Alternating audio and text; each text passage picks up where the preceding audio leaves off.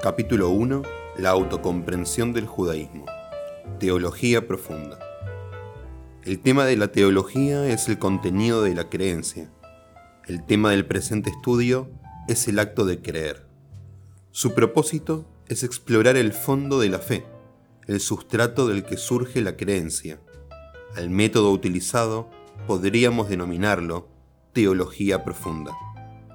A fin de aprehender el fondo de la fe, trataremos de determinar no tanto lo que la persona es capaz de expresar, cuanto aquello que es incapaz de expresar, las intuiciones que ningún lenguaje logra enunciar.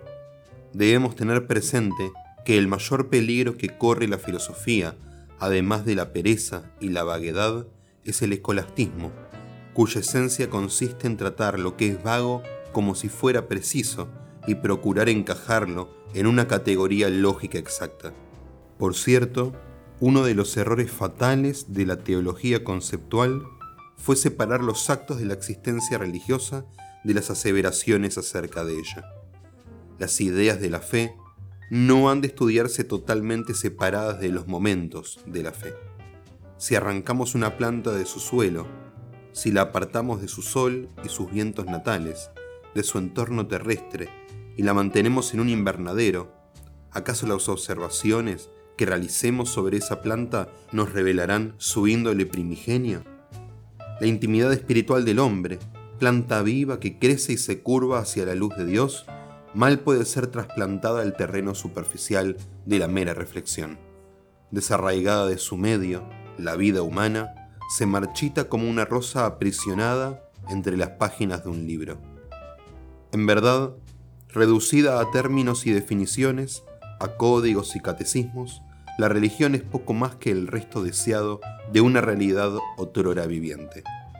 Solo es posible estudiarla en su hábitat natural de fe y piedad, en un alma en la que lo divino se halla al alcance de todos los pensamientos. Solo lograrán aprender la religión quienes sepan sondear sus profundidades, quienes sepan conjugar la intuición y el amor con el rigor del método, quienes sean capaces de descubrir categorías que puedan alejarse con lo puro y sin mezcla, y de forjar lo imponderable plasmándolo en la expresión única y singular. No basta con describir el contenido dado de la conciencia religiosa. Debemos acosar a esta última con preguntas, obligando al hombre a entender y desentrañar el significado de lo que está ocurriendo en su vida, tal como ella se yergue contra el horizonte divino penetrando en la conciencia del hombre piadoso, podremos concebir la realidad existente detrás de ella.